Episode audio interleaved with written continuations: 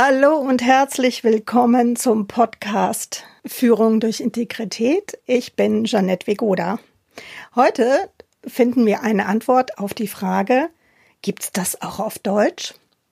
Eine Frage, die mir sehr häufig begegnet, wenn es um den Begriff Compliance geht. Zugegeben, dieses Fremdwort geht einem nicht so richtig leicht über die Lippen, aber darum kümmern wir uns heute, ob es dazu angemessene Übersetzungen gibt. In jedem Fall viel Spaß. Hallo und herzlich willkommen. Das ist der Podcast Führung durch Integrität. Mein Name ist Janet Vegoda. In diesem Podcast geht es darum, wie können Fach- und Führungskräfte Governance-Strukturen, Unternehmenskultur Compliance-Regeln und das tägliche Business unter einen Hut bekommen. Und jetzt viel Spaß!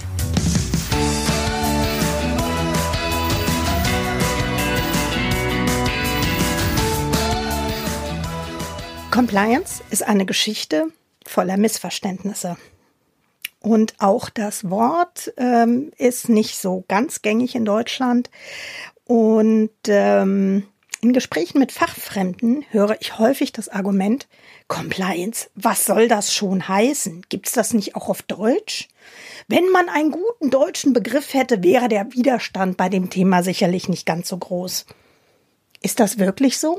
Liegt das tatsächlich nur an diesem einen Wort, dass meistens bei Compliance die Leute eher stöhnen als in Jubel ausbrechen? Dazu würde ich auch gerne Ihre Meinung hören.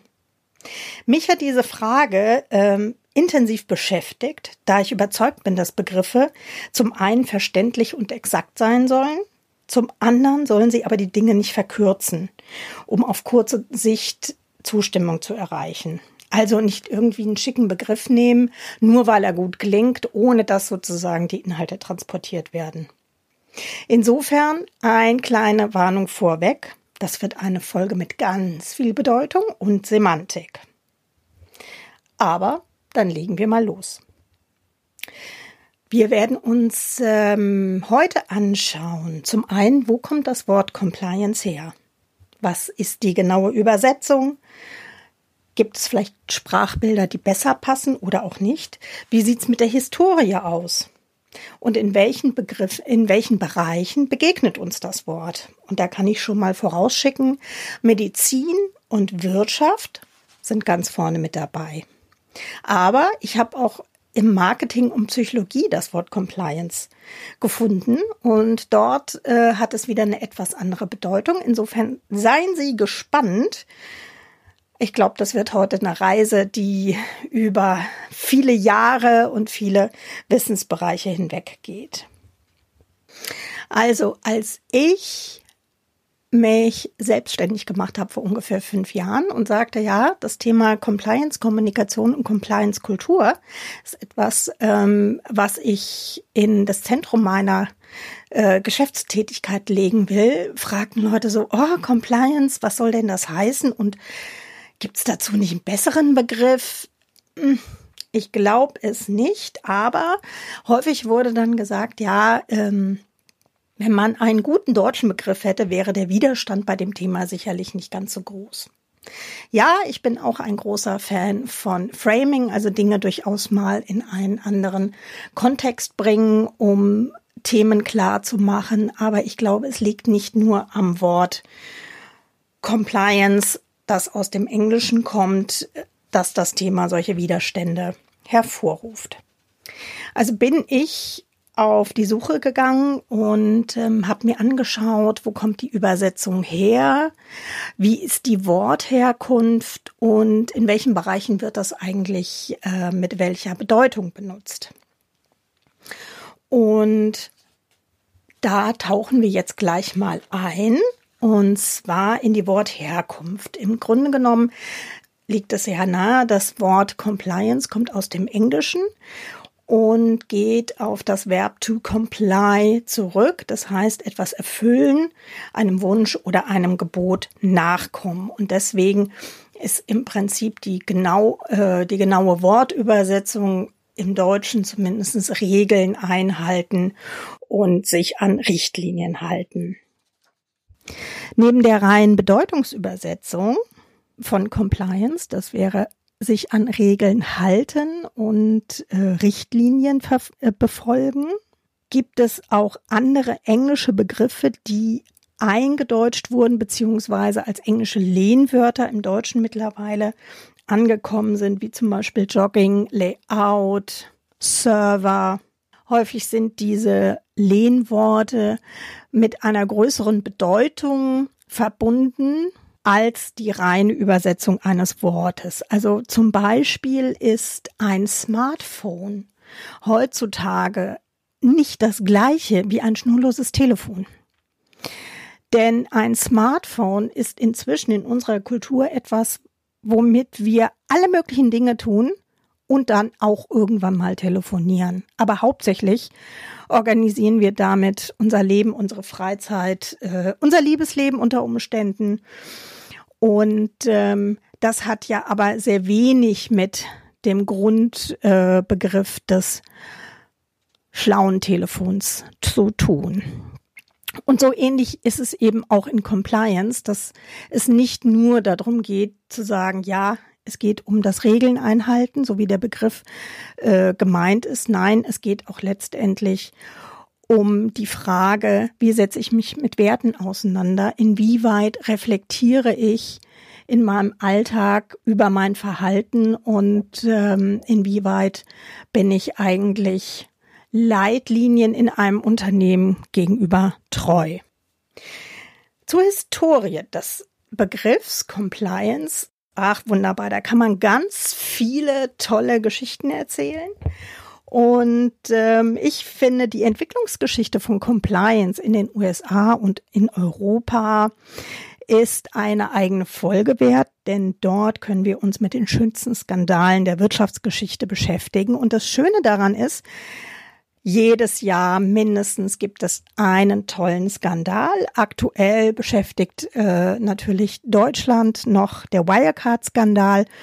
Aber ich bin mir sicher, spätestens im nächsten Jahr werden wir da einen würdigen Nachfolger haben. Insofern ähm, freuen Sie sich mit mir auf einer der nächsten Folgen, wenn wir uns mit den schönsten Skandalen der Wirtschaftsgeschichte beschäftigen. So, nach den schönsten Wirtschaftsskandalen beschäftigen wir uns mit der Medizin. Der Duden sagt zu Compliance in der Medizin. Compliance ist die Bereitschaft eines Patienten zur aktiven Mitwirkung an therapeutischen Maßnahmen. Also im Prinzip geht es hierum um die Einhaltung und die Mitwirkung eines Patienten an den therapeutischen Maßnahmen, sei es nur medizinischer Art oder sei es vom Lebensstil her, also Tabletten, Sport, Entspannung, um eigentlich das Ziel, was der Patient mit dem Arzt gesprochen hat, zu erreichen. Und diese Bedeutung oder die Frage, wie erreichen äh, Ärztinnen und Ärzte die Kooperation von Patientinnen und Patienten? Diese Frage ist schon sehr, sehr alt. Diese Frage stellen sich Medizinerinnen schon seit mehr als 2000 Jahren. Schon Hippokrates, der als der Begründer der medizinischen Wissenschaft gilt, hat festgestellt, der Arzt soll sich immer der Tatsache bewusst sein, dass Patienten oft lügen, wenn sie behaupten, dass sie eine bestimmte Medizin eingenommen haben. So viel zur Frage der äh, Compliance-Kultur ähm, bei den alten Griechen. Ähm, da würde ich mal sagen, da sind wir heute weiterhin in guter Gesellschaft. Und da das Thema Compliance in der Medizin auch häufig eine Haltung hat von ich bin der Arzt und weiß genau, was für dich gut und richtig ist. Und du als äh, Patientin sollst dich da bitte einfach mal dran halten. Also sozusagen ein Ton von oben herab.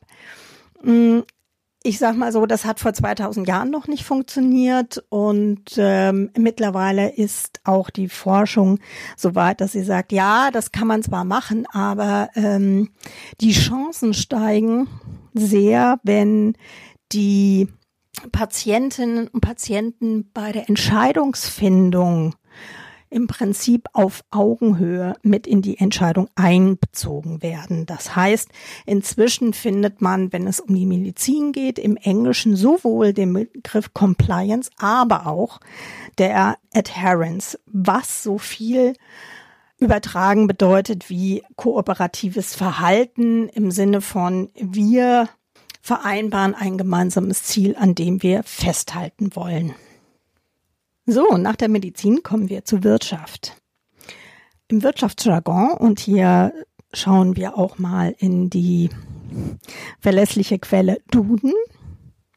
Dort beschreibt der Duden, Compliance ist regelgerechtes, fortschrittsgemäßes, ethisch korrektes Verhalten.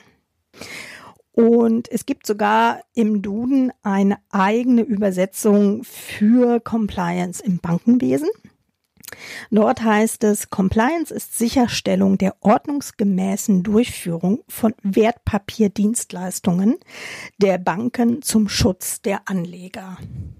Ehrlich gesagt, aus meiner Kommunikationserfahrung heraus ähm, muss ich sagen, wenn die Erklärungen komplizierter geschrieben werden als die einzelnen Worte, dann äh, sollte man sich zumindest mal darüber Gedanken machen, ob man das nicht redaktionell ein bisschen überarbeiten kann.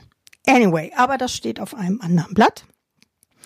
Wir finden Compliance vor allen Dingen, ähm, wir haben schon gesehen, im Bankenwesen, das heißt in den regulierten Branchen der Finanz Wirtschaft, also Banken, Versicherung, aber auch Energie, Telekommunikation, Eisenbahn und Verkehr. Inzwischen hat sich oder entwickelt sich das Thema Compliance auch weiter und es verbindet sich ein Stück weit mit dem Thema der Corporate Social Responsibility, also der Rechenschaftspflicht eines Unternehmens gegenüber der Gesellschaft. Das heißt, es geht nicht nur um die eigenen Richtlinien, die sich ein Unternehmen gibt und oder eigene Praktiken, die die Organisation für sich definiert, sondern es geht auch über die Organisation oder das Unternehmen hinaus in Liefer- und Vertriebsketten. Das ist ein kontinuierlicher Prozess idealerweise, in dem sich die unterschiedlichen Parteien darauf verständigen, zu schauen, dass die Sicherheit und Grundrechte aller beteiligten Mitarbeiter geschützt werden, die Gemeinschaft und die Umwelt nachhaltig verbessert werden. Da sind wir in großen Teilen, glaube ich, auf einem guten Weg, aber es ist auch noch ein Stück zu gehen. Und diese Weiterentwicklung findet man zumindest in Teilen in der Literatur unter dem Begriff Social Compliance. So, und ich hatte ja auch versprochen, dass ich für den Bereich Marketing beziehungsweise ähm, Verkaufspsychologie auch eine Definition zu Compliance gefunden habe. Und da muss ich sagen, da war ich relativ überrascht, weil mir das in diesem Zusammenhang noch nie begegnete. Der bekannte Psychologe Robert Cialdini, der, wie ich finde, einen echten Klassiker, die Psychologie des Überzeugens geschrieben hat, nennt Compliance als die Psychologie der Willfährigkeit. Ich finde, das ist nur im Deutschen klingt das tatsächlich eher so, als würde man den Leuten eine Keule über den Kopf hauen, um sie dann zur äh, Vertragsunterzeichnung zu schleppen. Hm, ich bin mir nicht sicher, ob ich das für so eine gute Idee halte, aber spannend ist es in jedem Fall. Und ähm, er übersetzt auch Compliance Professionals als Überzeugungsstrategen, zum Beispiel aus dem Verkauf. Jetzt frage ich mich, ob eigentlich bei Ihnen, meine lieben Zuhörerinnen und Zuhörer, Compliance Professionals dabei sind und ob Sie sich auch als Überzeugungsstrategen sehen würden, ist jedenfalls eine spannende Berufsbezeichnung. Wie kommt denn Cialdini dazu eigentlich? Also er sagt, dass ein großer Teil unseres menschlichen Verhaltens ist auf automatische Reaktionen zurückzuführen. Also ähm, in unserer Kultur haben sich viele Trigger oder Auslösemerkmale entwickelt, ähm, sei es nur, dass ähm, ich relativ schnell äh, zwei Angebote vergleichen kann, um zu gucken, welches ist günstiger für mich oder ähm, dass es sich sozial rausgebildet hat, dass wenn jemand mir einen Gefallen tut, ich mich emotional verpflichtet für, fühle, diesen Gefallen zu erwidern. Und ähm, diese automatischen Reaktionen nennt er Teil eines Compliance-Prozesses. Also, dass ich auf die ähm, Au Außenwelt mit meinen automatischen Reaktionen reagiere und sich deshalb viele Professionals im Bereich äh, des Verkaufs genau dieser Trigger bedienen und ähm, ja im Prinzip meine automatischen Verhaltensweisen dort ausnutzen. Ja, ich finde, das ist nun wiederum eine ganz andere Art, ähm, Compliance zu betrachten und Compliance zu übersetzen. Falls Sie noch mal jemals das auch gesehen haben oder in der Psychologie gelesen haben, lassen Sie es mich gerne wissen. Ähm, ich glaube, er ist da relativ alleine mit dieser Art, mit dem Begriff umzugehen. Was machen wir denn jetzt mit diesem Wissen? Wir haben ganz viele verschiedene ähm, Definitionen gehört, sei es nur aus der Wirtschaft, aus der Medizin, aus dem Marketing. Aber die Frage ist trotzdem, was nützt uns das? Ähm, zum einen denke ich, ist es äh, eine gute Sache, nochmal festzuhalten, dass unterschiedliche Definitionen aus unterschiedlichen Motiven entwickelt wurden ist zwar immer ein und dasselbe Wort, aber die Bedeutung, die Ziele und die Hintergründe sind sehr unterschiedlich. Und die Frage bleibt trotzdem, brauchen wir ein gutes deutsches Wort, um es mal so zu sagen, für Compliance. Ähm, ich gebe zu, dass Compliance kürzer ist als Regeln und Richtlinien einhalten. Aber wir können vor allen Dingen festhalten, es liegt nicht am Wort Compliance selbst, dass das Thema häufig Widerstand hervorruft. Im Marketingdeutsch würde ich jetzt sagen, Compliance braucht ein Rebranding, um Führungskräfte, Mitarbeiter, Kunden, jedenfalls alle, die es betrifft, zu erreichen. Und zum Thema Rebranding, wie man das machen kann und welche Auswirkungen das auf die Kultur haben kann, davon freue ich mich, Ihnen demnächst mehr erzählen zu können. Und wenn Sie außerhalb dieses Podcasts zum Thema Führung durch Integrität exklusive Inhalte haben möchten, dann abonnieren Sie meinen Newsletter unter www.vigoda.de. Ich freue mich auf Sie.